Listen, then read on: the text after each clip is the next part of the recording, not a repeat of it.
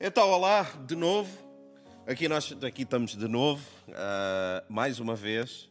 Uh, e eu gostava de. Eu sei que nós não, não é um, um hábito, nós não estamos a fazer isso sempre, mas eu gostava de, pelo menos enquanto nós estamos online e cada um está na sua casa, eu gostava de, de criar alguns hábitos. Eu não sei quanto mais tempo nós vamos estar uh, online. Um, tenho muitas saudades né, de, de, estar com, com todos vocês. Mas enquanto nós não estamos juntos, eu gostava que nós, pelo menos, fizéssemos uma coisa em conjunto. Então, se tu puderes ficar de pé, eu gostava de te convidar a ficares de pé e a dares uma salva de palmas a Cristo.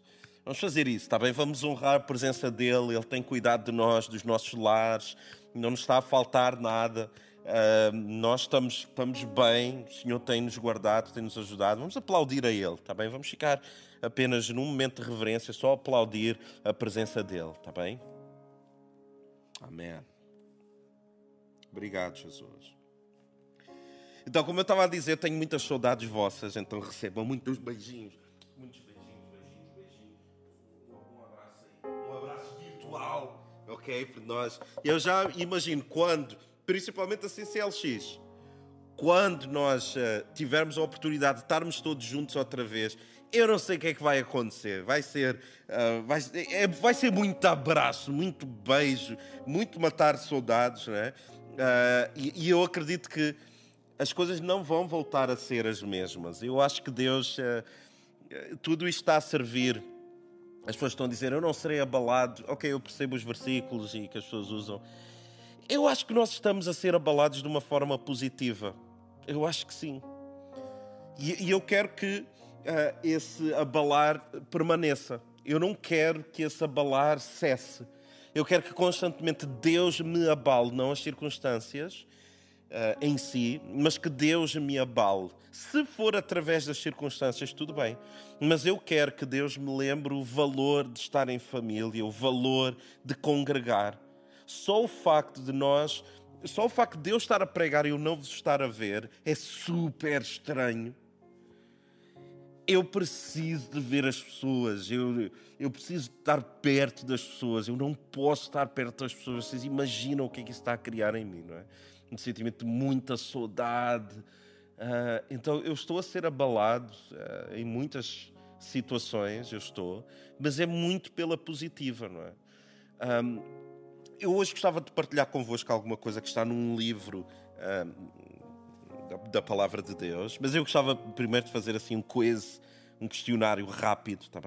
Qual é que vocês acham que é o livro assim mais assustador da palavra de Deus? É assim aquele que, que quando nós pensamos, nós uh, automaticamente pensamos, ah, este é o livro mais assustador em toda a palavra de Deus. Quando eu falo em um livro assustador, o que é que tu pensas?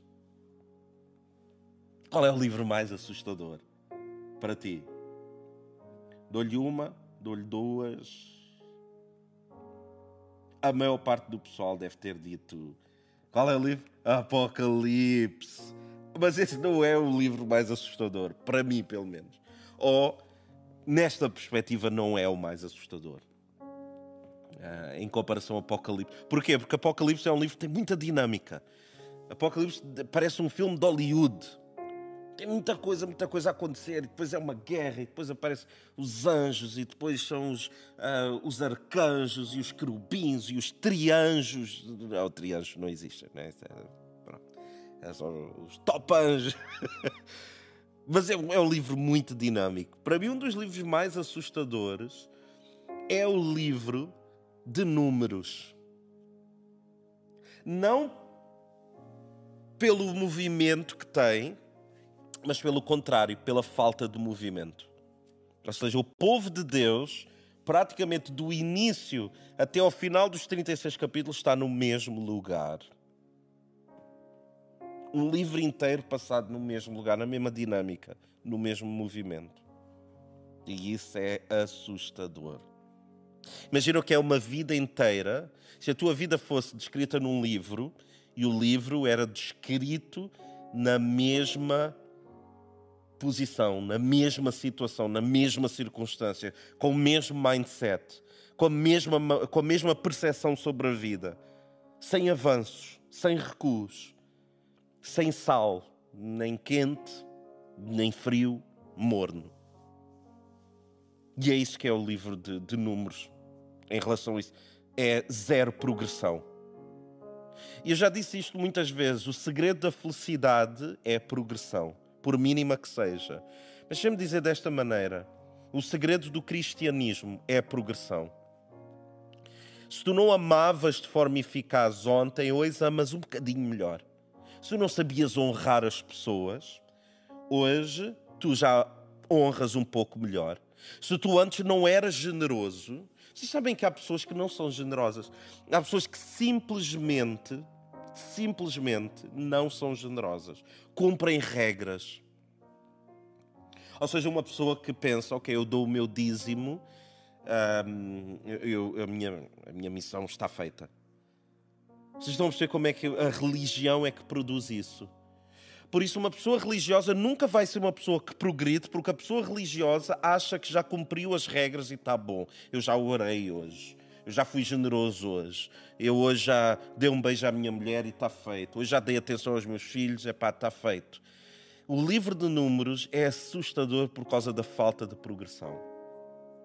Vocês não estranhem eu estar sempre a mexer na cara, etc. Eu sei que é, é, é, alguma coisa que nos dizem para não fazer, mas eu tenho todos os cuidados de higiene possíveis e imaginários também, então não. Uh, porque agora o pessoal está quase com uma psicose, né? Assim, meio. o pessoal mesmo meio obcecado. Eu acho que nós temos que ter precauções, mas eu acho que nós, nós próprios estamos uh, obcecados, não é? A pessoa se se engasga já nem vai tossir, a pessoa fica, uh, a pessoa morre quase sufocada antes de tossir, não é? Para não ninguém ficar a desconfiar de nada. A pessoa se tem comichão no nariz não vai coçar, porque percebem? Mas isto é tudo fruto do ambiente onde nós estamos a, a viver e temos que ter estas precauções higiênicas também.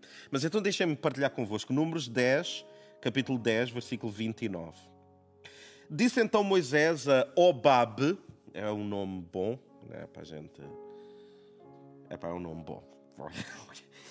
Mas Obab, Obab, parece um. Oh, kebab, kebab. Obab, ok? Olha, são as piadas que se arranjam, meus amigos. Obab, que é filho de Reuel. Oh, Reuel! Olha aí o Obab, pá! A comer o kebab. ok. Então, mas isto é que é importante. O nome dele não é tão importante. Eu acredito que ele devia ser um, um, pá, um indivíduo fantástico, um cidadão de primeira fantástico. Mas isto é que é importante. O medianita. Ok? Diz lá aí para a pessoa que está ao teu lado. Ele era medianita. Medianita. Isso. E era o sogro de Moisés. Então Moisés está a falar com o sogro e ele diz assim: Nós caminhamos para aquele lugar que o Senhor disse: Vou-lhe darei, eu vou-vos dar esse lugar. Vai conosco, diz Moisés, e te faremos bem. Moisés está a dizer ao sogro: Sogro, nós vamos para o lugar que Deus nos prometeu. Vem conosco, nós vamos, te, vamos cuidar de ti, vamos te fazer bem. Porque o Senhor falou bem sobre Israel. Ele está a dizer: Nós vamos te fazer bem, não é porque nós somos grande coisa, mas é porque Deus garante que nós vamos ser bem-sucedidos. Porém, ele, o Obab, ganda Obab, porém, ele disse: Não irei. Antes irei à minha terra e à minha parentela. Ele diz: Ok, eu não vou, eu vou para um lugar que me seja mais familiar. Eu não quero embarcar nessa vossa aventura. Está bem, tu estás a dizer que Deus vai fazer alguma coisa fantástica, ok? Eh, mas eu não vou. Eu prefiro ir para um lugar mais seguro, que eu conheço, que me é confortável que é o lugar onde a minha família está, a minha parentela, a minha terra. Ele, porém, versículo 31, Moisés diz: Ora, não nos deixes, ele insiste. E ele dá um bom argumento, ele diz: Porque tu sabes que nós nos alojamos no deserto, tu sabes que nós estamos no deserto. De olhos nos servirás. O que ele está a dizer é: Obab, tu conheces o deserto Tu conheces essas zonas. Tu vais ser o nosso olheiro. Tu vais ver a terra. Tu sabes, tu conheces bem a terra. Tu, tu vais ser útil. Tu vais nos ser útil. Por favor, não te vás embora. E ele reforça, ele diz: E será que vindo tu conosco, versículo 32, e sucedendo o bem que o Senhor nos fizer, também nós te faremos bem. Ele está a dizer: tudo o que nós ganharmos, tu vais ganhar com isso. Então vem e serve. Nós precisamos de ti. Serve ao nosso lado, serve com os teus talentos, as tuas habilidades. É tão importante para nós tu estares aqui. No versículo 33 diz: E assim eles partiram. E diz, diz outras coisas, mas o importante é: eles partiram. Ou seja, este, este homem, este medianita, ele aceitou. O sogro de Moisés foi com eles. Então Moisés faz um, um, um convite ao sogro, um convite que, uh, que impõe alguns desafios, um, desafio, um, um convite ao desconhecido, um desafio ao desconhecido. E sabe, a nossa conversão é igual. A nossa conversão é uma caminhada, é uma jornada, é uma aventura cheia de desafios. É um salto para o, o desconhecido. Nós não sabemos como é que vai ser. Nós não sabemos como é que vai ser o dia da manhã sequer. Não é a nossa fé é uma fé super radical, não é? É cheia de desafios, cheia de altos e baixos, e eu acho que é isso que tem piada também. É isso que tem piada. É cheio de vitórias e derrotas humilhantes. É cheio de altos de, de, no alto da montanha, no cume da montanha e nos vales mais baixos. É feito de certezas inabaláveis e fés gigantes. E é feita de um pedido dos discípulos: Senhor, acrescenta-nos fé é uma jornada, é uma aventura. O C.S. Lewis ele tem uma expressão interessante, ele diz assim: Eu não cheguei à fé, e eu identifico-me totalmente com isso. Ele diz: Eu não cheguei à fé numa procura, eu não cheguei, eu não me tornei cristão numa procura de felicidade. E ele diz isto: para felicidade, um, uma garrafa de bom vinho faz isso. Devia ser bem português, não é? O C.S. Lewis. Então ele diz: Eu não me cheguei a Cristo em busca da felicidade. Ele diz: Porque o cristianismo, o evangelho, não é uma religião de felicidade, e ele diz: aliás, se tu procuras uma religião, um relacionamento espiritual que te dê conforto, que te garanta felicidade, então eu não te aconselho o cristianismo. E eu concordo em absoluto com ele. O cristianismo, a nossa fé é uma fé incómoda para nós próprios. Porque não nos deixa quietos, não nos, não nos deixa estagnados, não nos deixa no mesmo lugar, não nos deixa nas mesmas condições. A massa nos transforma, nos molda-nos, mas nunca nos deixa na mesma imagem interior à qual que nós tínhamos. Se nós somos um reflexo de quem Deus é, então é um reflexo que tem que ser tão trabalhado e Deus faz questão de trabalhar mesmo quando nós não gostamos. E eu sei que eu aqui, eh, no que eu vou dizer, vou perder alguns de vós, mas eu vou-vos confessar alguma coisa com a maior sinceridade e amor e carinho. Eu estou com muita atenção isto. Eu não gosto de ir ao dentista. E eu sou, eu sou super bem tratado, mas super, mas assim, a um nível, ouçam. O Paulo Bacalhau, por exemplo, quando cuida de mim, é assim um nível, é, ele é extremamente competente. Uh, a Hélia Quaresma, quando eu, quando eu estou. No, epá, é, é outro nível. Na sério, sinto-me tratado como se fosse. Como se fôssemos amigos de infância, como se fôssemos da mesma família. É incrível. São, são dois profissionais fantásticos fora de série. Eu acredito que há dentistas incríveis também, mas. É, eu sei que alguns de vocês estão a se identificar com o que eu estou a dizer. Porquê? Há uma coisa. Primeiro, é, de novo, é o desconhecido, a gente vai. E os dentistas têm uma coisa meio perversa, né? Que é o quê? Quando eu vou para tratar um dente, eu já sei. Eu já sei que aquele dente vai ser motivo para o, o bendito do dentista querer arranjar o resto, porque eles nunca. Não, a gente dá um dedo, eles querem a mão. A gente fala de um dente, eles estão a falar de. Pois, tenho que fazer uma limpeza de não sei o quê, tenho que limpar esta cárie aqui também, não dá. Ou seja, eles são sedentos, né? eles estão, eles estão com uma fome crónica de ajudar. É, a gente vai com um dente e sai de lá com né, um relatório sobre todos os dentes, não é? Porquê? É, é porque eles são perversos. Eu quero acreditar que não, Paulo Bacalhau.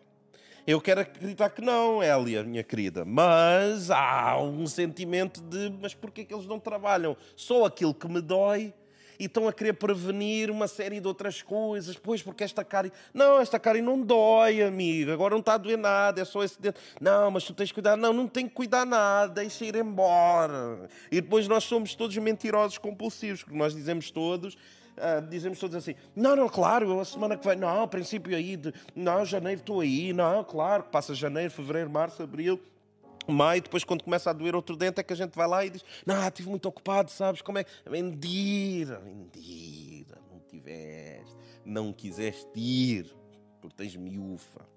É normal, eu também tenho, mas o que é que isso tem a ver com Deus? A nossa postura com Deus é mais ou menos a nossa postura em relação a irmos ao dentista. Porquê? Nós vamos com uma situação que nós queremos que Ele trate, porque está a doer, e Ele aproveita para querer tratar de tudo o resto. Curioso isso, hein? Nós dizemos assim, não, mas Deus, ok, eu percebo que eu tenho que mudar o meu caráter em relação, não, eu percebo isso tudo, mas eu só queria que tu me resolvesse as minhas finanças, eu só... Ah, não, não, Senhor, eu sei que eu não sou uma pessoa assim, então eu sou meio mão de vaca, eu não dou nada a ninguém, eu sei, mas eu estou é preocupado com os meus filhos, arranjei os filhos. E Deus diz: Não, mas eu quero mesmo que tu cresças. Eu não quero que tu fiques só no deserto a andar às voltas, eu quero que tu cresças. E nós queremos que Deus só resolva alguns problemas e mentimos na sua presença como fazemos alguns com o dentista, em que nós prometemos, sim, sim, eu prometo, vejam isto, eu prometo que quando tu me resolveres esta questão aqui, eu depois vou começar a resolver a seu tempo, vou começar a resolver as outras. Isto não corresponde à verdade. Porque é prova vivida dia após dia, Deus cumpre as suas promessas, Ele resolve uma série de situações na nossa vida e nós não resolvemos o que Ele nos aponta. O coronavírus é apenas mais uma situação.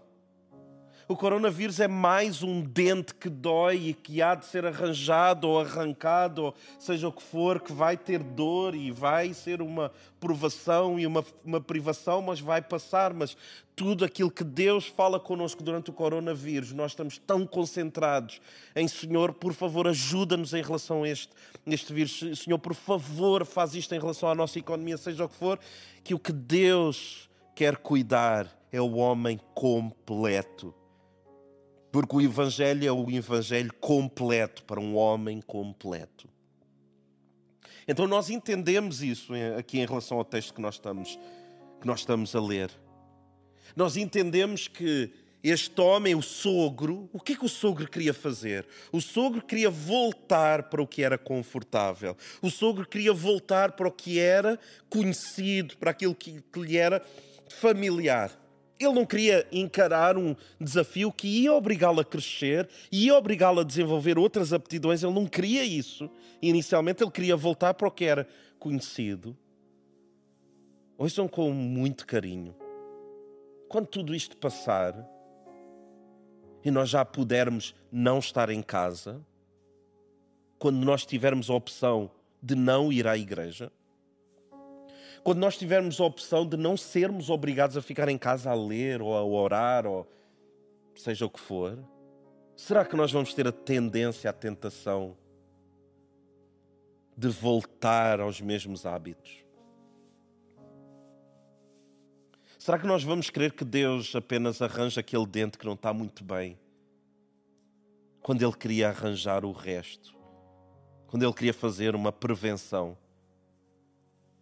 Não será que nós temos a tendência de, quando isto tudo passar, de voltarmos a desvalorizarmos tudo de novo? Será que quando tudo isto passar, domingo após domingo, quando tu vieres à CCLX ou à tua igreja local, seja ela onde for, ou, tu vais entrar com um espírito de gratidão enorme ou tu vais com o tempo voltar a tomar tudo isto como garantido? Quando tu estiveres comigo pessoalmente, um exemplo, quando tu estiveres com o grupo de louvor pessoalmente e tu estás a ouvir ao vivo aqueles músicos dedicados, maravilhosos, aquele, aquela unção especial do nosso pastor Enoque, das pessoas que lideram, será que quando tu me ouvires pregar pessoalmente, quando tu estiveres comigo, quando tu me pedires conselhos, seja o que for, será que tu vais voltar a ter isso tudo como garantido? Porque vais ter a tendência de eu não quero mais crescer. O coronavírus tem uma questão que é a aprendizagem não é garantida. O coronavírus, todas estas dificuldades podem ser de uma aprendizagem incrível, de um amadurecer. Lembrem-se que crescer não significa amadurecer. Há coisas que crescem que não estão maduras. Então, o amadurecimento só acontece quando nós dizemos lição aprendida. Eu nunca mais vou, ou pelo menos vou me esforçar para não tomar mais as coisas como garantidas. E Senhor, se tu queres prevenir alguma coisa, não cuides apenas daquilo que me incomoda, previne seja o que for, Senhor, realmente muda o meu coração. Porque alguns de nós, nós estamos a ser provados não só na nossa fé, porque alguns de nós fomos tomados por medo, nós falhamos de, miseravelmente na nossa fé.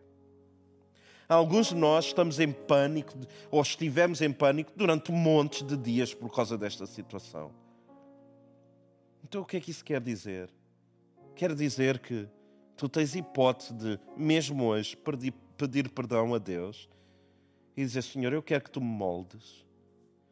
Eu não quero que o medo seja algo que tu vais apenas resolver. Eu quero que tu me des uma lição sobre tudo o resto. Ajuda-me. Ajuda-me a ser corajoso, mesmo cheio de medo. Porque coragem não é ausência de medo. Ouçam isto, por favor. Coragem não é ausência de medo. Coragem é avançar, mesmo com medo. Coragem é avançar sabendo que é o certo a ser feito, mesmo que nós avancemos cheios de medo. Então a palavra diz que este homem ele foi. Ele não queria, ele queria voltar porque era agradável e familiar e conhecido. E ele foi. Capítulos mais tarde, em Números 31, no versículo 1, há uma coisa muito interessante que acontece. Lembram-se de que ele era medianita. E a certa altura no livro de Números, estes, este povo, os medianitas, eles começaram a, a, a tornar-se inimigos do povo de Deus, eles quase que ficaram loucos, vamos dizer assim. Começaram a fazer uma série de situações e Deus, ele chega ao ponto onde ele tem uma conversa com Moisés e diz: Moisés, tu tens de tratar desse povo. E em Números 31, diz assim: Falou o Senhor a Moisés, dizendo, versículo 2: Vinga os filhos de Israel, dos medianitas. Depois recolhido serás ao teu povo. Moisés, tu tens esta missão, tu tens que destruir este povo. Depois tu podes voltar. Versículo 7. Lutaram então contra Midian, conforme o Senhor havia determinado a Moisés, e mataram todos os medianitas. Imaginem se o sogro de Moisés, que era medianita, ele tivesse voltado para a sua terra, para aquilo que lhe era confortável, para aquilo que era familiar, ele teria morrido aqui. Ou seja, notem isto. Voltar aos lugares de conforto pode ser extremamente perigoso. Voltar aos lugares que nos são conhecidos e familiares pode ser tão perigoso para nós. A nossa vida espiritual, quando não avança, não estagna, começa a recuar. Quando tu escolhes, eu não quero mais ser desafiado na minha fé, nas minhas emoções, Senhor, eu não quero, isto foi demais, eu quebrei perante o medo, eu não aguento mais uma situação destas. O que tu estás a dizer é: Senhor, eu quero que tudo volte ao normal. Essa torna-se a tua nova obsessão. Que isto tudo volte ao normal. Que não haja mais vírus, que não haja mais pânico. Senhor, tira-me disto, eu quero voltar a mediar. Eu quero voltar a um ambiente que eu conheça, que seja seguro, que me seja previsível. Esta jornada da fé tornou-se imprevisível demais. Senhor, eu não quero mais arriscar financeiramente esta crise do que aconteceu. Senhor, eu não consigo mais. Eu sei que eu devia ajudar os outros. Com o pouco que eu tenho, eu posso ajudar alguém. Eu posso ajudar alguém, mas, Senhor, eu não quero. Eu quero manter as minhas finanças de tal maneira controladas que não exista nenhum imprevisto. Eu quero voltar àquilo que me é familiar, àquilo que eu posso controlar. É interessante que o sogro de Moisés, ele era o sacerdote de Mediã. Ele era um sacerdote no meio do seu povo, tinha um lugar de destaque. E ele teve a tentação natural de voltar para o que era conhecido, porque ele tinha relevância lá. E de repente ele sai de um lugar de relevância e ele é colocado no imprevisível, que é ser apenas o olheiro de Moisés. É curioso isto. Quantos de nós não abandonamos alguns lugares que nos são familiares? Porque lá nós temos destaque. E sabem que existem alguns de nós que o queixume é o lugar que nos é familiar. Alguns de nós, a maneira, trancamos a cara, trancamos a nossa, a nossa alma, a nossa maneira de expressar a nossa opinião é o nosso lugar familiar. Lá nós somos os sacerdotes Alguns de nós somos os sacerdotes do nosso próprio coração. Então, quando Deus nos desafia a fazer algo, a nossa tendência é voltar àquilo que nos é conhecido, àquilo que nos é familiar, mas esse lugar é um lugar que pode provocar morte. Como nós vemos neste texto, ele podia ter cedido a toda essa tentação e não ter ido. Graças a Deus que ele foi. E graças a Deus que no meio desta crise existem alguns de nós que vamos aprender tantas lições, tantas, tantas. E nós não vamos mais querer voltar a lugares familiares. A lugares que nos são, vocês percebem esta expressão? A lugares que nos são confortáveis. Não, nós dizemos, ok, eu aprendi com isto, eu tenho que arriscar, a vida são dois dias. Eu hoje estou, estou aqui, eu amanhã não sei se estou. Eu quero fazer isto, eu quero fazer a minha fé pelos meus filhos, pela minha nação, eu quero fazer isto. Eu não vou mais estar a, a, fazer as coisas a meio termo. Eu não vou estar mais a fazer as coisas de uma maneira morna. Eu não venho aqui à igreja a, domingo sim, domingo não, domingo sim, domingo não. Não, não, não. Eu vou investir a minha Se eu acredito nisto, eu vou investir a minha vida nisto. Se eu acredito na minha nação, se eu acredito naquilo que esta igreja está a fazer, eu vou investir financeiramente. Eu vou investir com o meu tempo. Eu vou investir com os meus talentos. Vai haver alguns de nós que vamos decidir isso. E vamos entrar nesta igreja ou numa outra igreja local qualquer de cabeça erguida, sabendo. Pode ser um risco, mas eu vou dar a vida por isto. Alguns de nós vamos apanhar esta ideia e vamos chegar nos nossos lugares de, de, trabalho, nas nossas escolas, nas nossas empresas, nos nossos restaurantes, seja o que for, na área do desporto, não importa qual é a tua área, o teu emprego, o teu trabalho, nós vamos entrar com outra postura. Porque nós tivemos um tempo onde isso nos foi roubado, onde nós tivemos medo. E nós o que vamos dizer é: nunca mais eu quero sentir isso. Então eu vou fazer a minha parte. Mas infelizmente, lamentavelmente, alguns de nós, nós não vamos fazer isso nós vamos ceder. Nós vamos querer voltar a ser os sacerdotes do conforto. Sacerdotes do conforto. Sacerdotes daquilo que é previsível. Sacerdotes do status. Sacerdotes de eu faço a minha maneira, tu fazes a tua. Desde que não me chateiem, eu também não chateio os outros sacerdotes da cara trancada, da opinião azeda, do ambiente tóxico. Sacerdotes de o meu lar é o que é, o meu trabalho é o que é. E essas pessoas vão viver uma história trágica. Porque são apenas como um qualquer. É mais uma pessoa que se queixa. É mais uma pessoa que tem estas mudanças de humor. É mais uma pessoa ingrata É mais uma pessoa religiosa que vê a igreja como um lugar de ir lá e picar o ponto e está bom. Mas Deus não nos chamou para nós sermos um qualquer.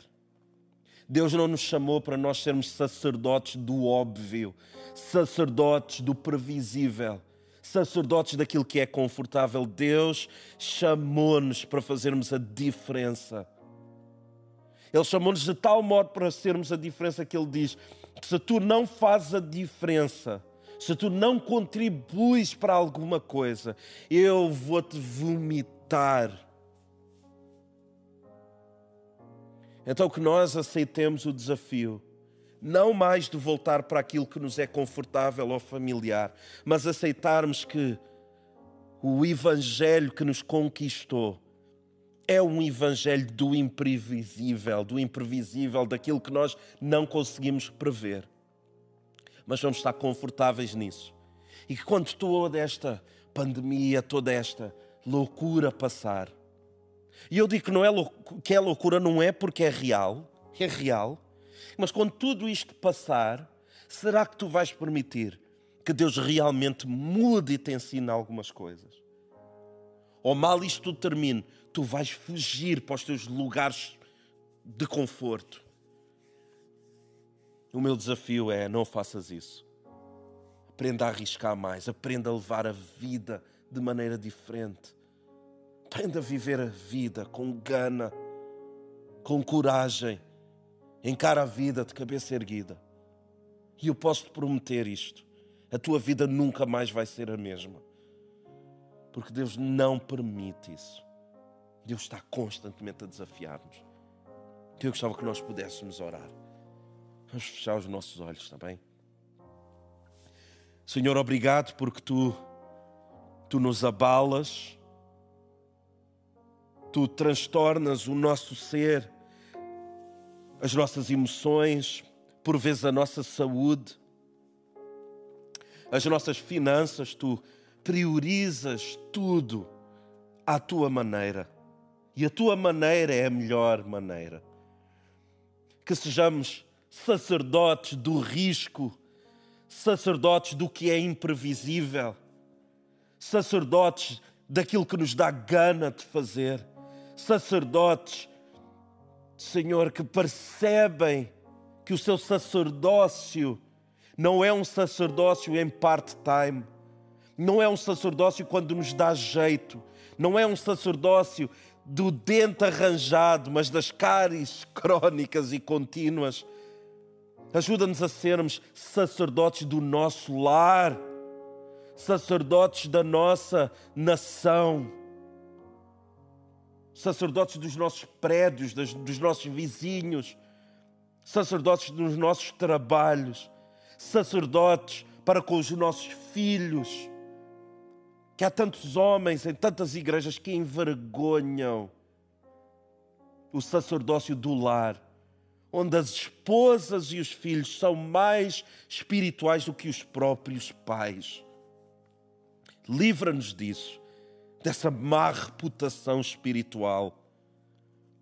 Ajuda-nos, Senhor, aqueles de nós que tropeçamos e caímos e cedemos ao medo, dá-nos mais uma oportunidade de sermos verdadeiros sacerdotes, como tu nos chamas a ser. Nós te rogamos isso no nome de Jesus. Amém. Amém. Deus vos abençoe. Sempre um prazer partilhar convosco a palavra de Deus.